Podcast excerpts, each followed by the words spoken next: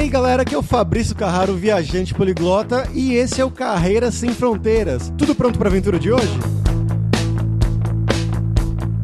No episódio de hoje a gente vai conversar com o Fernando, que é de uma cidade no sertão de Pernambuco chamada Petrolina, e ele sempre esteve bastante envolvido nessa área acadêmica universitária. Ele se formou em jornalismo em João Pessoa, na Paraíba, fez um mestrado em sociologia e em 2007 ele teve a oportunidade de ir para a Itália fazer um doutorado na área de direito, mais focado em direitos humanos. Ele já tinha uma namorada, uma esposa italiana, então foi um pouco mais fácil essa mudança, e por muitos anos ele morou em Roma estudou em Florença, fazendo esse deslocamento maluco aí de mais de quatro horas sempre que ele precisava ir para a universidade. Ao mesmo tempo, ele começou a trabalhar com consultoria nessa área de direitos humanos, focado em países de língua portuguesa, né? Por exemplo, Angola, Moçambique e assim por diante. Em 2015, a esposa dele conseguiu um emprego junto à Comissão Europeia, né, da União Europeia, em Bruxelas, na Bélgica, que é a sede da União Europeia, e ele resolveu ir junto com a família, com os dois filhos, e depois de muitos anos atuando como um consultor independente nessa área de direitos humanos, ele começou a trabalhar junto a uma empresa lá na Bélgica, lá em Bruxelas, que presta serviços para a União Europeia. Então vamos lá para esse papo que está muito interessante hoje.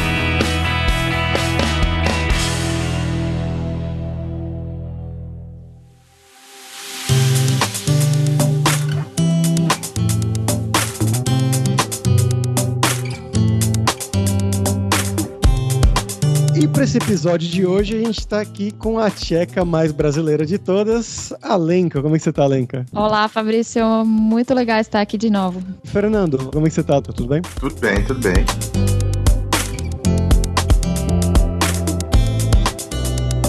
Como sempre, só nosso jabazinho inicial, que o Carreira Sem Fronteiras é oferecido pela Alura Língua, cursos online de idiomas, com cursos de inglês e espanhol que eu, Fabrício Carraro, ajudei a desenvolver com os métodos que eu utilizei e utilizo para aprender idiomas como russo, polonês, alemão, grego, hebraico e assim por diante. Então vai lá em aluralingua.com.br e começa a estudar com a gente hoje mesmo.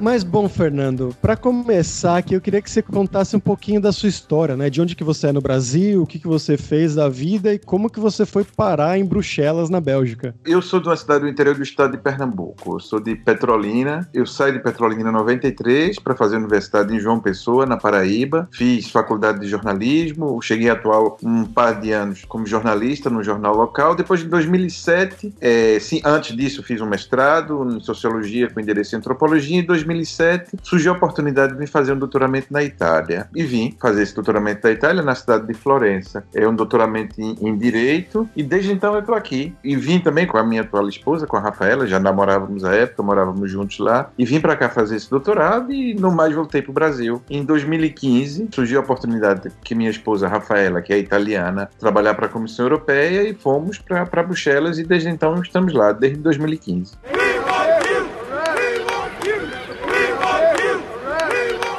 E com o que que você tem atuado nesses anos que você está fora do Brasil, seja na Itália, seja na Bélgica? Eu, na verdade, eu vim para a Europa com a intenção de depois seguir a carreira acadêmica, obviamente, né? Depois vi que já não era possível e depois, entretanto, nesse meio tempo também surgiram outros interesses, porque já em 2010 eu comecei a fazer consultorias para sociedades de consultoria que prestavam serviço para a Comissão Europeia. Eu comecei a fazer monitorias de projetos financiados pela Comissão Europeia. Comecei já em 2010 em Angola. Em março de 2010, eu fui para Angola fazer a monitoria de dois projetos financiados pela Comissão Europeia lá. Normalmente eu tenho feito isso na área de direitos humanos, sociedade civil, que foi uma bagagem que eu já trouxe do Brasil, né? Porque eu, no tempo que eu fiquei no Brasil, em João Pessoa, eu trabalhei com e junto a organizações da sociedade civil na universidade, porque eu, eu sempre me considerei um filho da extensão universitária. Eu, desde muito, muito cedo, comecei a fazer extensão universitária, fiz parte de vários projetos de extensão universitária e cheguei mesmo a trabalhar na Proreitoria de Extensão Comunitária com contratos temporários. Então, essa bagagem que eu trouxe do Brasil tem me ajudado muito nesses anos. Desde 2010 eu tenho feito basicamente isso, né? Eu fiz o, o meu doutorado, mas basicamente é isso que eu tenho feito, consultorias nos últimos anos para a Comissão Europeia, monitoria de projetos e também avaliação de projetos, assistência técnica e normalmente projetos financiados pela Comissão Europeia. Também já trabalhei com as Nações Unidas, com o FIDA, que é o Fundo Internacional para o Desenvolvimento agricultura, mas basicamente isso, como consultor independente. E nesse último ano, eu acabei sendo contratado por uma, por uma empresa de consultoria, trabalho no escritório de Bruxelas e, vez por outra, venho para Roma aqui, porque a sede central dessa consultoria é aqui em Roma. Mas é basicamente isso, eu trabalho na área de consultoria. Primeiro, antes como consultor independente e agora numa sociedade, numa, numa empresa de consultoria. Poxa, muito legal. Fernando,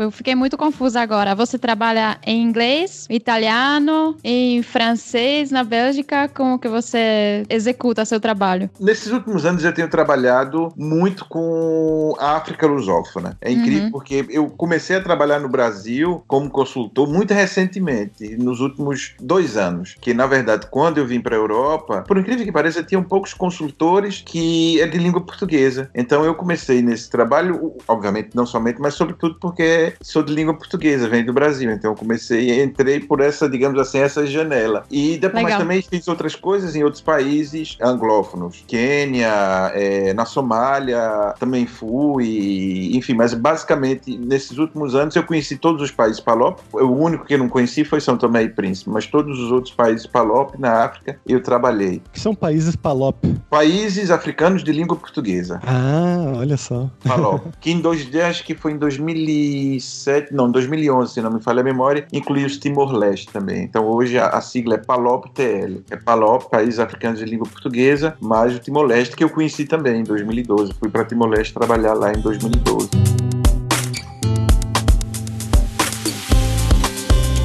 E você chegou, você falou que foi fazer esse projeto de doutorado, né, lá na Itália, Exato. inicialmente. Esse projeto seria em italiano mesmo ou em inglês? Hum, não, a minha tese, porque esse doutorado que eu fiz era um doutorado particular. Hum. Era um doutorado internacional em direitos humanos. Esse meu doutorado é em direitos humanos na Faculdade de Direito, da Universidade de Florença. É um doutorado vinculado ao Departamento de Teoria e História do Direito. O nome do doutorado é Teoria e História dos Direitos Humanos. É um doutorado internacional que é fruto de um programa de intercâmbio acadêmico financiado pela Comissão Europeia, que se chama Programa Alfa, que ainda hoje existe. E esse programa, na época, na altura, era um consórcio de várias universidades, e o líder do consórcio era a Universidade de Florença. Tínhamos Florença, a Universidade Federal da Paraíba, que era a universidade que eu estava na altura, a, é, a Universidade de Essex, na Inglaterra, a Universidade do México e a Universidade de Palermo, na Argentina. Então, surge esse doutorado internacional em direitos humanos, que me possibilitou escrever a minha tese em português, muito embora, porque eu levei muito tempo para concluir meu doutorado, porque nesse meio tempo eu fiz muitas outras coisas. E também porque eu tive que refazer o exame de ingresso no doutorado para tentar uma bolsa, porque isso foi uma dificuldade que eu tive cá. Porque pelo fato de eu, de eu ter um visto de estudo, eu tinha uma limitação para poder trabalhar. E também já o doutorado em si é um trabalho. Então, depois de um tempo do doutorado, eu fiz o exame de ingresso novamente para poder ter uma bolsa. Aí sim eu consegui concluir o, o meu doutorado. Então, já à altura, quando eu concluí meu doutorado, eu poderia ter escrito em italiano a tese, porque eu já tinha adquirido, enfim, um nível de italiano que me consentia fazer isso. Mas, entretanto, eu preferi escrever em, em português português. E lá no, eu imagino que é lá no âmbito acadêmico, né, você se encontra com um monte de pessoas de todos os lados do mundo, né? Então, se a pessoa não fala português, nem o idioma local de lá, no caso o italiano, francês ou os outros idiomas lá da Bélgica, né? Você se comunica em inglês? Sim, veja só. Depois que eu terminei o meu doutorado, o meu contato com o mundo acadêmico é muito residual, é muito, enfim, tangencial. Só quando, por exemplo, calha de algum projeto que eu vou monitorar, fazer avaliação, tem uma ligação com a universidade, mas depois da conclusão do meu doutorado, o mundo acadêmico para mim foi uma coisa residual. E como eu falo pouco francês, é incrível, porque tem uma coisa interessante que eu vou contar a vocês. Eu nunca estudei italiano na vida, né? Portanto, em 2007, quando eu vim para a Itália, não era esperado. Então, o coordenador desse doutorado, que é o professor Emílio Santoro, me chama e diz: Eu já o conheci há algum tempo, e diz: Olha, a gente está abrindo esse doutorado, eu queria que tu viesse fazer esse doutorado. Então, tá. Nunca estudei italiano, mas como se diz em italiano, di necessità virtu, a necessidade é a mãe da invenção, eu acabei aprendendo italiano, porque também teve muita sorte, porque eu vim morar com a minha sogra, eu e a minha esposa, a Rafaela, ela tem um ótimo nível de italiano e minha esposa também tem um ótimo nível de italiano. E eu vim para fazer um doutorado, então eu tive contato com um ótimo nível de italiano, ainda hoje, obviamente, cometo muitos erros pelo fato de nunca ter estudado objetivamente italiano, mas como leio muito e tal, e isso, enfim, com o italiano é um problema. Eu vou arriscar que depois de três, quatro meses na Itália, eu já me fazia entender, já entendia razoavelmente bem, já começava a fazer, me fazer entender italiano. Na Bélgica, não. Eu tive essa mesma ideia. Ah, não, vai ser a mesma coisa com o italiano. Não, não foi, não é a mesma coisa. Então, basicamente, hoje eu já estudo francês, então, portanto, eu sei me comunicar razoavelmente em francês. Mas nos três primeiros anos, eu falava basicamente inglês. E também pelo fato de Bruxelas ser uma cidade internacional, com português e italiano, eu me virava muito bem. Até hoje me viro muito bem na, em Bruxelas.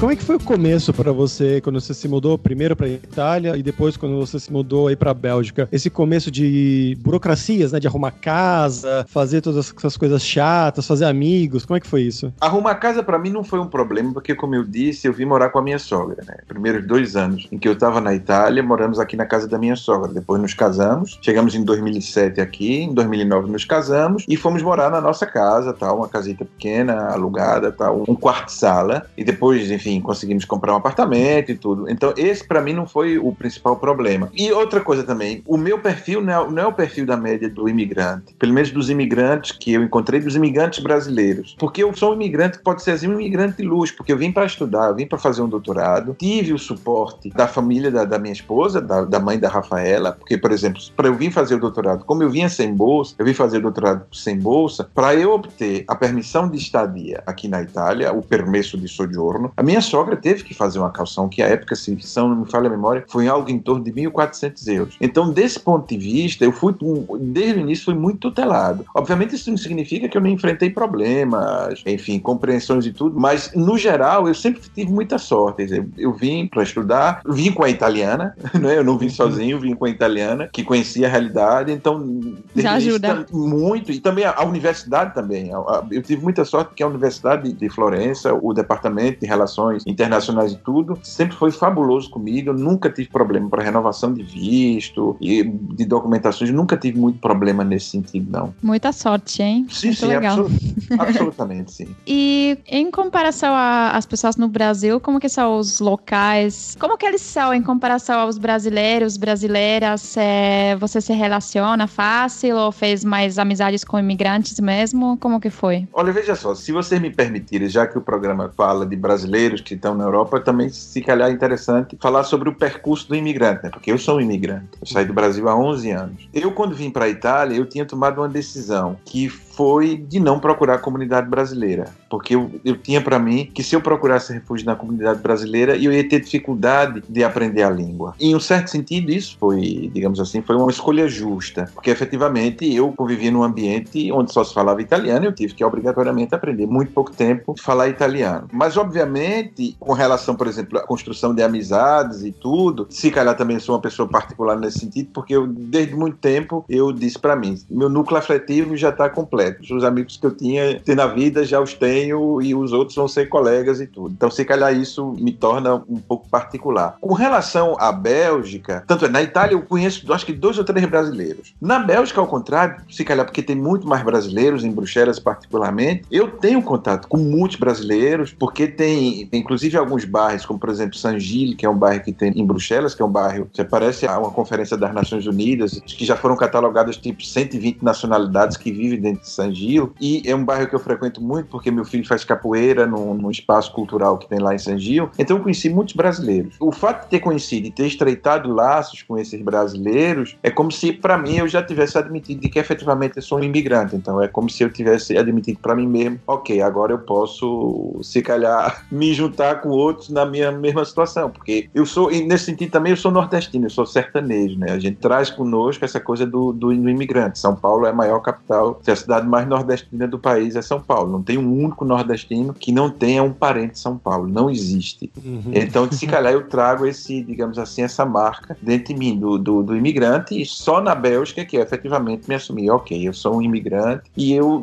efetivamente, em Bruxelas, eu me relaciono com brasileiros, com várias outras nacionalidades, mas é muito raro você conhecer belgas. Que estranho, é, pra, é muito você acha raro. que é pelo número de imigrantes sim, ou o quê? Sim, sim, sim, efetivamente. E também tem outra coisa, muitos belgas moram fora de Bruxelas, preferem ter uma casa maior, num lugar mais tranquilo, porque Bruxelas é efetivamente uma cidade, sobretudo nos últimos anos, é porque a cada país que entra para a União Europeia, a gente está falando de centenas de pessoas que vêm trabalhar no momento em que esse país é incluído na União Europeia, né? uma vez que Bruxelas é a capital da Europa. E tem muitos belgas que efetivamente preferem morar fora de Bruxelas. Por exemplo, minha esposa hoje trabalha para o Ministério das Relações Exteriores na Agência Belga de Cooperação. Os amigos belgas que ela tem na agência, a maior parte deles mora fora de Bruxelas. Então, efetivamente, eu conheço muito poucos belgas. Eu conheço um caríssimo colega dela que trabalha com ela, o proprietário de uma farmácia que fica do lado de casa, que é muito simpático comigo porque gosta de italiano, estudou italiano, então falamos sempre italiano. Mas, efetivamente, eu conheço muito poucos belgas. Американская фирма Transceptor Technology приступила к производству компьютеров «Персональный спутник». E agora chegou o famoso momento viajante poliglota com Fabrício Carraro e vamos falar de Bruxelas agora. Fabrício, que dicas culturais você pode nos trazer aí de filmes, livros, referências, etc. sobre Bruxelas? É engraçado que a gente já falou até que bastante sobre Bruxelas num dos episódios anteriores. Tem algumas coisas que a gente pode falar de novo, né? Que é o Tintin, né? Para quem não conhece o personagem lá, ele é um personagem de um autor, o Hergé, de Bruxelas, de belga, na verdade, né? Então é uma coisa bem grande. Se você anda pela cidade de Bruxelas, você vê grafites por todas as partes. Mas como a gente já falou sobre isso, eu queria falar de um outro ponto que a gente não falou, que é as batatas fritas. Que dizem que as batatas fritas, em inglês, eles chamam de French fries, né? As fritas francesas, mas na verdade elas são belgas, né? Elas são tradicionalmente belgas, é o que diz pelo menos a cultura geral. A história que eu li foi que foram soldados americanos durante a Primeira Guerra Mundial que experimentaram isso com uns caras que eles conheceram lá, que eles falavam francês. Então eles achavam que eram franceses e chamou de French fries. Só que na verdade eles eram belgas, que também falam francês na Bélgica. E se você anda pela cidade, você vê vários, vários tipos. Eles são orgulhosos disso. E eles vendem uns cones cheios de batatas fritas dentro. Vocês podem escolher, tipo, 10 diferentes tipos de molho para colocar na batata frita. Então é bem interessante. Tipicamente também embalado em jornais, né? Isso, isso, pode ser também. Você já comeu dessas daí, Fernando? Sim, sim. Tem uma praça em Bruxelas que se chama Place Flageux, que tem uma barraquinha que é, é muito famosa, essa barraquinha onde vende batatas fritas. E eles têm vários molhos, inclusive um dos molhos se chama Brasil. Ah, eu vi esse molho. Como que é esse molho? Eu não sei de que é feito, mas é, é tem um, um, sabor forte. Eu normalmente como sem, porque eu tenho um problema gástrico, eu como batatinha sem molho. Mas eu sei que tem. E, obviamente, uma coisa famosa em Bruxelas, na Bélgica, são as cervejas. Claro. Né? Uma tradição que é secular, que vem né, aí, acho que do século XII, com os monges trapistas. E em Bruxelas, além das marcas mais comerciais, que é interessante que boa parte das marcas comerciais hoje em dia pertencem à Ambev, então são brasileiras. Hoje você tem cervejas artesanais, então tem uma miríade de pequenas produções artesanais de cerveja, além daquelas tradicionais, que são aqueles monastérios em torno de Bruxelas ali, onde se produz boa cerveja. Tem bares em que praticamente toda semana eles mudam o cardápio de cervejas. Aí você tem Caramba. pelo menos 40, 50 marcas de cerveja. Nada mal. Não, não. e, Fernando, você que estudou aí antropologia, sociologia, é, com certeza você percebeu, né, observou algumas questões mais culturais aí que os, os belgas fazem, né? Tem alguma coisa interessante que você pode falar? É como eu disse, eu, eu conheço poucos belgas. E, sobretudo, desse ponto de vista, Bruxelas é uma cidade muito particular. Eu morei sete anos aqui em Roma, de 2008 até 2015. E, mediamente, você consegue enxergar uma lógica em Roma, que é uma cidade de bairros, por bairros. Em Bruxelas tem uma lógica que eu não consigo entender ainda. É uma cidade cheia de enclaves. Então você tem enclaves de muçulmanos, você tem enclaves de portugueses, de marroquinos, que é, enfim, eu acho que hoje a maior população estrangeira da Bélgica e sobretudo de Bruxelas são marroquinos. Então eu não, não, não poderia dizer, eu uma curiosidade da cultura belga. Se calhar o que eu poderia falar são, digamos, particularidades desse mundo que a gente frequenta, que não é só um mundo mundo belga, é um mundo que gira em torno das instituições europeias. Porque eu também eu trabalho para consultoria, que trabalha, sobretudo, o principal cliente da consultoria é a Comissão Europeia. Então é um mundo que gira em torno da Comissão Europeia, que é um mundo que é internacional. Esse mundo, se calhar, eu posso te dizer qualquer curiosidade, por exemplo, que é um mundo onde tem pouco espaço para improvisação. Enfim, eu tenho dois filhos e como a gente morava aqui em Roma, uma cidade com clima, digamos assim, mais ameno, uma coisa muito comum aqui em Roma, mesmo pessoas que trabalham, vão buscar os filhos na escola, vão jogar num parque, depois olham pros amigos, olha, pá, tá aí, tem, vai fazer alguma coisa em casa hoje? Aí disse, não, não, então vem em casa, vamos comer, vamos comer uma pasta. Isso na, em Bruxelas é impossível se fazer isso. Assim, para fazer os filhos jogarem juntos, é, parece uma tratativa que tem que dura meses para que você conseguir fazer duas crianças num final de tarde e poderem jogar juntos, porque a vida das pessoas é sempre encaixada no milímetro. Isso, obviamente, deixa pouco espaço à improvisação, às coisas mais, digamos assim, espontâneas. Tudo, a vida, mesmo das crianças, é muito programada. Tudo muito programado. Porque também tem outra coisa, quase todos nós somos imigrantes, então não temos família lá. Normalmente é a família nuclear que está lá, como nós somos. Né? Minha família, tá bem, eu saí do Brasil há mais tempo, mas a família da Rafaela está aqui na Itália. Florença é uma cidade muito bonita, é uma cidade bela, mas eu nunca morei em Florença, então eu não vivi a Florença cotidianamente. Você ia direto de Roma para Florença, que não é tão Exato. perto assim, né? Não é tão perto, e no período em que eu não tinha bolsa, eu pegava um trem mais lento, que era o mais barato, porque o doutorado, pelo menos esse doutorado que eu fiz, não é como normalmente na, no Brasil, você não segue cursos, tem seminários que você tem que seguir, que uma vez por semana, mais ou menos isso. Você vai e depois o resto é a tua pesquisa que você faz, né? Então era um trem que eu pegava que eram quatro horas e meia para ir para Florença, quatro horas e meia para voltar para acompanhar um seminário de duas horas. E aí depois, quando eu tive a bolsa, eu pude me permitir pagar o, o, o trem rápido, que aí era uma hora e meia para ir, uma hora e meia para voltar. Tanto é que às vezes, quando calhava o seminário tarde, eu tinha que dormir em Florença porque não tinha mais como voltar, porque esse trem tinha até às seis e meia da tarde, esse mais lento que eu apanhava. Mas sim, sim, efetivamente eu gosto muito de Florença também. E uma curiosidade em relação a isso, os seus filhos eles nasceram na Itália? Na Itália, nasceram todos dois aqui em Roma.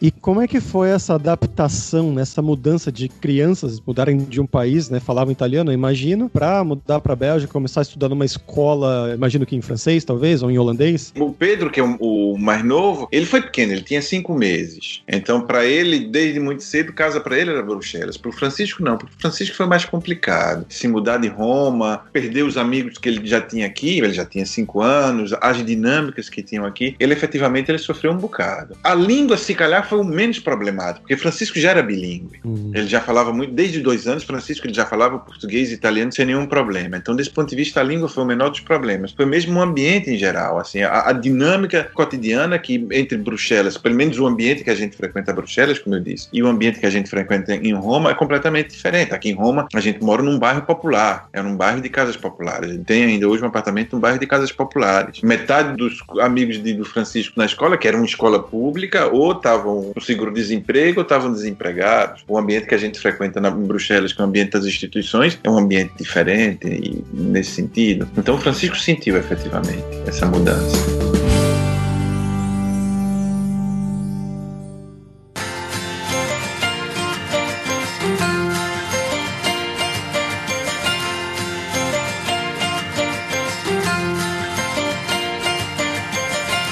Voltando aqui para sua área do trabalho, eu queria saber, primeiramente, como é que funciona um projeto seu, né? Como é que é mais ou menos um dia a dia de um projeto quando você inicia um projeto novo para essas consultorias que você fez e como foi a sua adaptação para começar a trabalhar fora do Brasil? Isso é muito diferente de um trabalho no Brasil. Vamos por partes. Hoje, digamos, é a primeira vez que eu experimento ter uma rotina de trabalho, assim, de ter que acordar seis e meia, ir para o escritório, ficar até às seis, porque desde que eu vim para a Itália, desde que eu vim do Brasil, eu trabalhava como consultor. Então, tinha períodos em que eu estava trabalhando, quando eu estava no trabalho mesmo, eu estava fora da, da Itália. Uhum. Em Angola, Moçambique, Cabo Verde. E aí a dinâmica quando você tem que fazer um, uma coisa mais intensa. Quando voltava para a Itália, ou agora quando voltava mais recentemente para Bruxelas, a dinâmica era de escrever relatórios. Então, é a primeira vez que eu estou experimentando essa, digamos assim, rotina de trabalhar cotidianamente no escritório. Com relação ao ambiente de trabalho, eu acho que hoje em dia, como o mundo está tão globalizado, eu não sei se eu conseguiria estabelecer uma diferença de um trabalho, porque aqui na Europa, porque aqui no Brasil. Se calhar eu poderia fazer essa diferença, porque no Brasil eu trabalhava num determinado ambiente, trabalhava numa universidade, onde a gente, obviamente, não tinha pressão do lucro, as coisas que a gente conseguia fazer, porque tinha financiamento, então fazia aquele tipo de atividade, que era uma atividade, como eu trabalhava na Proreitoria de Extensão, na atividade de consciência conscientização, de defesa de direitos humanos, coisa desse tipo. Aqui, obviamente, trabalhando agora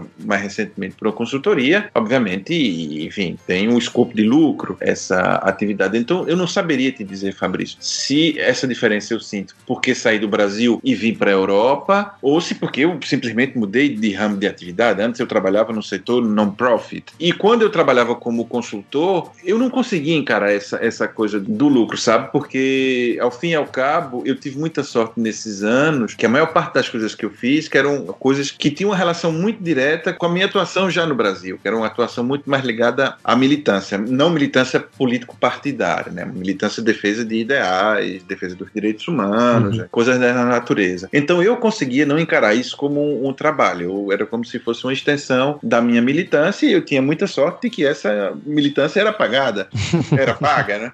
Então tem isso, sabe? Eu, eu realmente não saberia te dizer. É óbvio que tem determinadas coisas que a gente diz, nesses né, lugares comuns que a gente diz com relação à pontualidade dos brasileiros e tudo. Por incrível que pareça, teve em 2013 e 2014, eu voltei para o Brasil para coordenar um projeto no Piauí. Eu trabalhava para uma ONG italiana e fui para o Piauí porque tinham dois projetos que eles estavam implementando no Piauí. Passei quase um ano no Piauí, Nossa. entre 2013 e 2014, em Teresina. Né? Era um projeto que era no interior do estado, com 12 municípios, mas eu morava em Teresina. E uma coisa que eu percebi efetivamente foi que eu comecei a ficar mais atento com a pontualidade.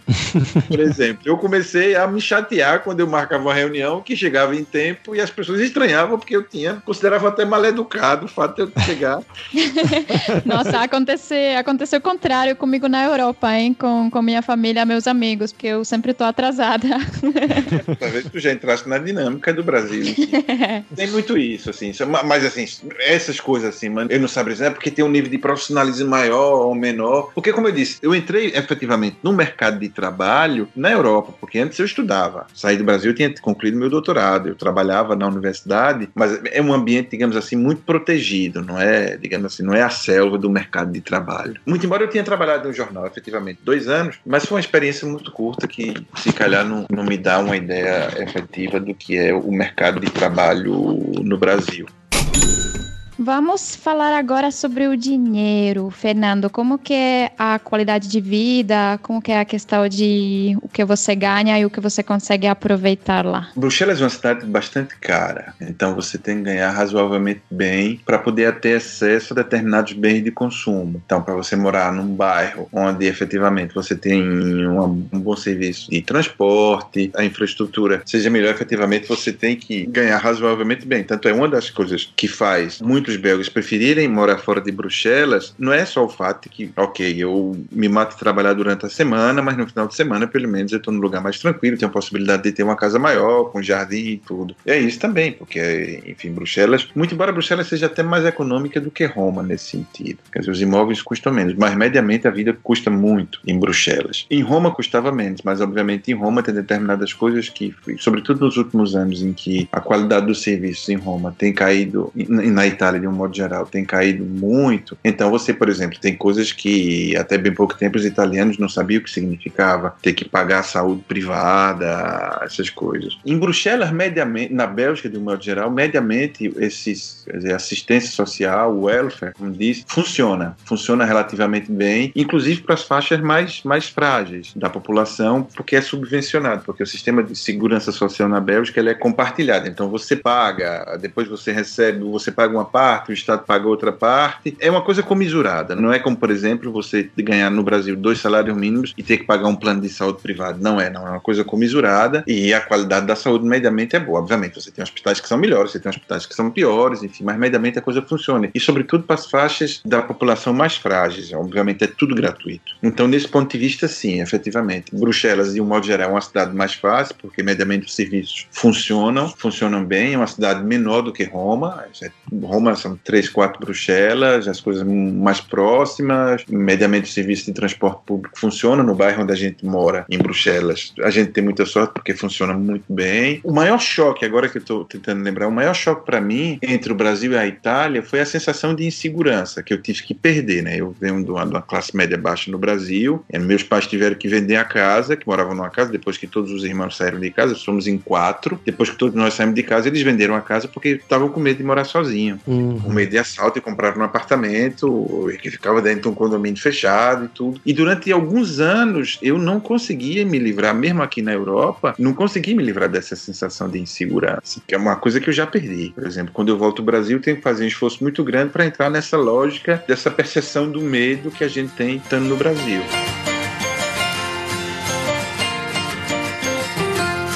E uma coisa que, bom, a gente está falando sobre isso já desde o começo, na verdade, né? Sobre o seu trabalho como consultor nessa área de direitos humanos, que você chamou até né, de militância no momento. Eu queria que você explicasse mais detalhes. Como é que funciona esse trabalho, né? O que, que você faz exatamente? Como é que funciona essa dinâmica? Para quem não sabe, não tem nem ideia do que faz um consultor de direitos humanos. É, depende muito. Né? Eu estou falando de atividades que eu desenvolvo. Você tem uma miríade de atividades que alguém com o meu perfil pode fazer. O que uhum. eu tenho feito no nos últimos anos é porque a Comissão Europeia, vamos falar da Comissão Europeia, que digamos assim é o provedor de serviço, o principal cliente, na verdade, ele financia projetos e esses projetos eles têm que ter um controle, uma auditoria, uma monitoria, uma avaliação. E então eu sou uma das pessoas que faz esse tipo de atividade. Vou monitorar projetos, que é uma forma de controlar se efetivamente os recursos que estão sendo gastos estão sendo gastos bem, muito embora não se possa confundir com auditoria, e também avaliar avaliações ou assistência técnica, porque muitos serviços que a Comissão Europeia realiza não realiza diretamente com seus funcionários, realiza através de empresas que implementam consultorias, assistência técnica em vários setores, por exemplo. Eu vou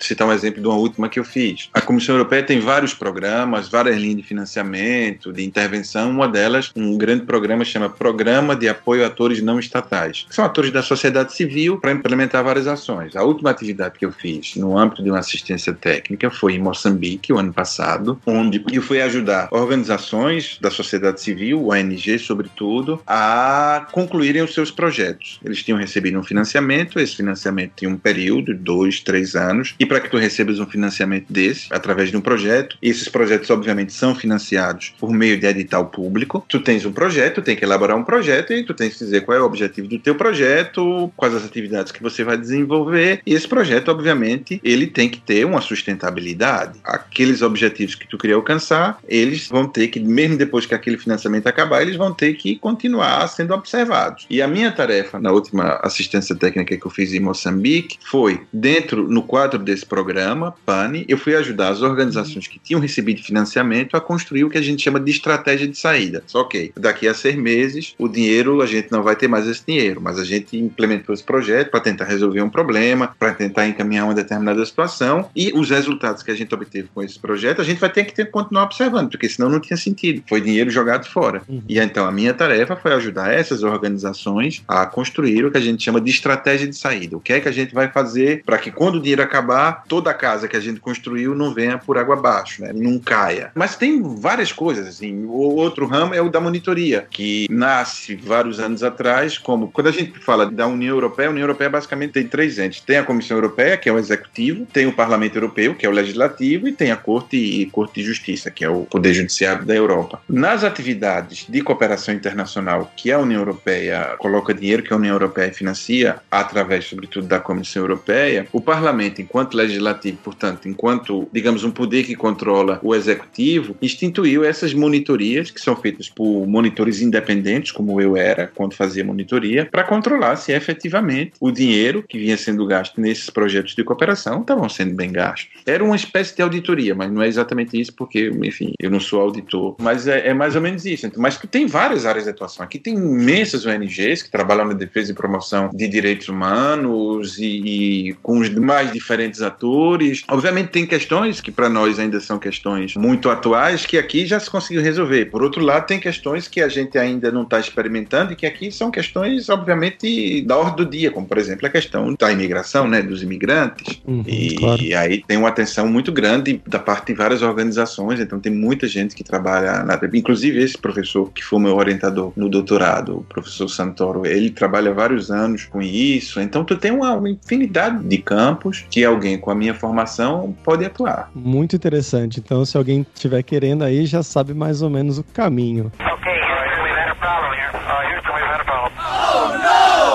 E Fernando, agora é hora do perrengue, que é a hora que eu quero que você conte algumas histórias engraçadas, gafes, mix, que você se lembre que aconteceram nessa sua vida aí de estrangeiro, né, de brasileiro fora do país, na verdade. Dois casos que são engraçados, não são extraordinários, mas são engraçados. O primeiro, quando eu cheguei na Itália, como eu disse a vocês, eu não falava italiano. Nunca estudei italiano na minha vida. Voltando para Roma, minha mulher tinha passado algum, algum tempo no Brasil, quando voltou para Roma, estava à procura de emprego. Ela fez o mesmo doutorado que eu fiz, estava concluindo o doutorado, ela estava procurando emprego. E ela foi numa ONG aqui em Roma. Essa ONG ficava num prédio com dois, três andares, e no térreo tinha um, um café, livraria, uma coisa do tipo. E eu com pouco dinheiro e sem falar italiano. Então a única coisa que eu podia pedir era café. Uma moça que me atendeu foi apanhar o café, depois voltou para mim e perguntou: café correto? E eu, sim, eu na minha cabeça, eu não quero um café errado, eu quero um café correto. Mas eu não sabia o que era café correto. O café correto é com álcool, com rum ou com, com, com vodka. E, e, de outra feita, foi eu já em Bruxelas, isso há dois anos. Foi, não, há três anos, na verdade. Foi em 2016, quando minha mãe veio para Bruxelas com meu sobrinho e minha irmã. A gente, normalmente no verão, no mês de julho, a gente vem de Bruxelas para a Itália de carro. Minha mãe e meu sobrinho naquele ano vieram comigo. Eu precisava comprar uma cadeirinha para o meu sobrinho, porque ele, enfim, ele tinha na época tinha sete anos, porque era obrigatório. E não consegui encontrar esta coisa lá. E procurando, procurando perguntando em vários lugares, porque aqui em Roma é muito fácil. Aqui você encontra qualquer supermercado grande, você encontra coisa do tipo. E em Bruxelas não, não encontrava. Aí alguém me disse, no Carrefour, em Stale, você encontra um. E aí eu olhei no meu navegador e tinha um Carrefour num lugar que chama Stale. E eu fui lá, peguei um tram e o tram estavam fazendo trabalhos, então tive que pegar um ônibus. Eu sei que levei uma hora e meia, isso um dia antes de viajar, e eu ia viajar às 5 da manhã. Só que quando eu vi no meu navegador, tinha lá Carrefour Stale. Quando eu cheguei lá, era efetivamente um Carrefour. Mas só que Carrefour em francês significa entroncamento, cruzamento, e efetivamente tinha um grande cruzamento, não tinha um supermercado. Carrefour. Ficou lá. Pois é, enfim, mais essas coisas. E no mais, obviamente, eu sendo nordestino, a gente tem um, um senso de humor muito particular, e a coisa que mais eu sinto falta é poder contar uma piada, que tem 11 anos que eu conto uma piada e ninguém entende. Uhum. E ninguém entende aqui. É isso. Sofrimentos do brasileiro. Pois é, pois é, porque E os seus filhos, eles conhecem o Brasil? Tem alguma Sim. história engraçada com eles Sim. aqui? Não, engraçada não. Porque, como eu disse, eu sou nordestino, eu sou do sertão. O nosso horizonte mais longe, até bem pouco tempo atrás, era São Paulo. Né? Então, o contato com o estrangeiro, eu me lembro antes de entrar na universidade, obviamente, com o estrangeiro era um norte-americano que era engenheiro agrônomo, porque meu avô era agricultor e plantava algodão. Então, era esse o meu, digamos assim, o meu contato com, com o estrangeiro. E o Francisco, ele fala português, o meu mais velho fala, lê português, mesmo nunca tendo estudado, mas ele fala com sotaque muito forte, obviamente. Então, para ele, toda vez que ele faz, às vezes ele fica envergonhado, porque com a minha família não, porque, enfim, desde pequeno ele frequenta o Brasil, mas com os outros ele, ele fica meio encabulado quando começam a notar que ele fala com, com um sotaque muito forte. Uhum. Mas fora isso, não, não, absolutamente.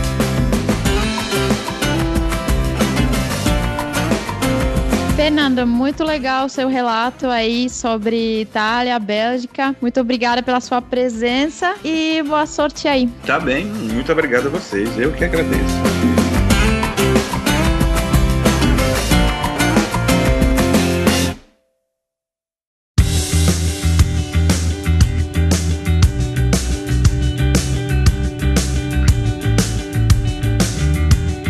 Foram as aventuras do Fernando na Bélgica e na Itália. Muito obrigada a todo mundo e antes de terminar eu tenho uns recadinhos para você que está ouvindo. Se você quer ter acesso a dicas sobre empregos e mercado de trabalho no exterior, entre no nosso grupo Carreiras Sem Fronteiras no Facebook, onde o viajante poliglota Fabrício também dá dicas sobre o inglês e outros idiomas. O Fernando, que foi o nosso convidado de hoje, falou sobre a importância do inglês na hora de estar em outro país e não conseguir se comunicar no idioma local, como foi o caso dele na Bélgica. E eu posso só confirmar que o inglês realmente é como se fosse um idioma universal nesses momentos. Então, para reforçar o seu conhecimento dessa língua essencial, conheça a Lura Língua, uma plataforma online para praticar o seu inglês e também o espanhol e dar aquela força tanto no currículo quanto na sua vida profissional. Bora ganhar essa vantagem no mundo de trabalho? Então acesse aluralingua.com.br e comece a estudar com a gente hoje mesmo. E para aumentar ainda mais a sua chance no mercado de trabalho, temos a Alura, com mais de 850 cursos online de programação, marketing, design, data science ou liderança e agilidade. E temos cursos novos toda semana. Acesse alura.com.br e siga a gente também nas redes sociais para ficar por dentro das novidades. Agora sim, esse é o final do nosso papo de hoje. Até a próxima quarta-feira com uma nova aventura em um novo país.